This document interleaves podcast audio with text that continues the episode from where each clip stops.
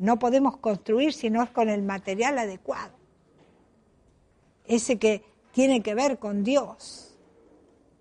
Por eso dice, eh, ninguno verá a Dios si dice, si no está en santidad no podrás ver a Dios, porque es, tiene que ver con el cimiento,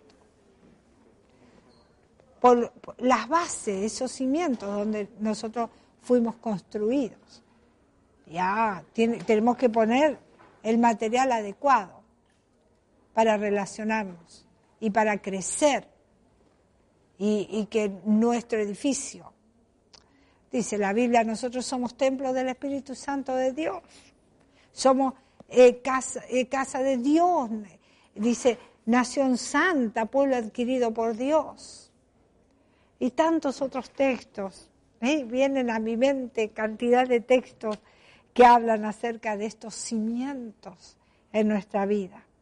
No se ven, no, no lo vemos, porque vos mirás el edificio que, que, eh, que, ya está construido, que ya se ve, no, no mirás el cimiento. Ves las ventanas, las puertas, el techo, pero no ves el cimiento.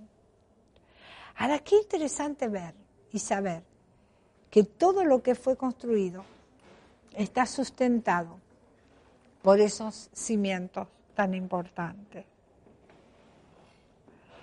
O sea, los cimientos que vos ves están sustentados por eso que no ves.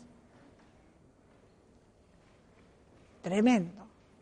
Por eso dice este texto, si el justo se quita los cimientos, ¿a dónde va a parar? Se desintegra. No hay cómo permanecer. Toda esa estructura, ese material debe estar adecuado con el cimiento. Todo, pero todo está sustentado por ese cimiento.